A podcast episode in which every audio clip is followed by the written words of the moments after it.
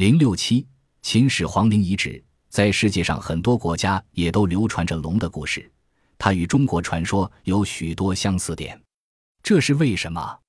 中华民族总喜欢自称为龙的传人，但究竟龙是什么，谁也解释不清。北京故宫博物院专家认为，从龙的形象上看，中国至少有五种龙。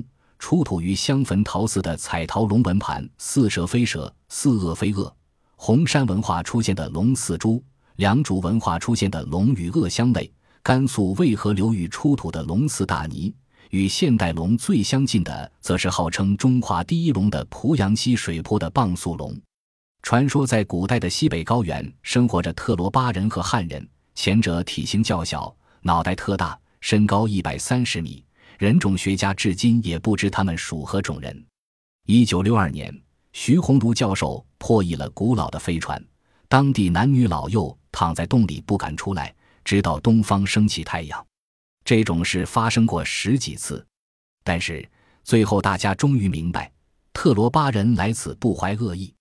这些特罗巴人的特征与现在目击到的一部分外星人的特征是四等相似。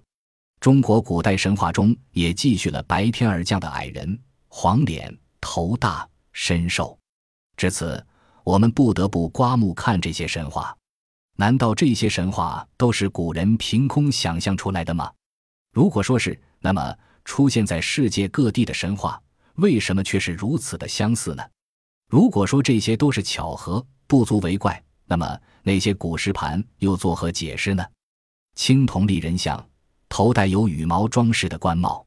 一九三八年，考古学家季伯台等人到青海省南部巴颜喀拉山探险和考察，在山洞中挖出了七百一十六块花岗岩叠状物，简称石盘，中心稍凹五孔，每块厚两厘米，从中心向四周辐射出水纹状线条，形似唱片。科学家们至今不知其为何物。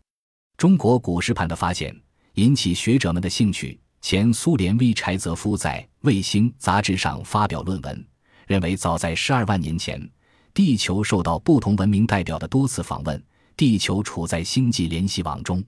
巴颜喀拉山古石盘在莫斯科所做的各种科学分析表明，花岗岩圆盘含有大量钻和其他金属元素，石盘的震荡频率特别高，仿佛石盘曾带电，这说明它们曾长期置于高电压之中。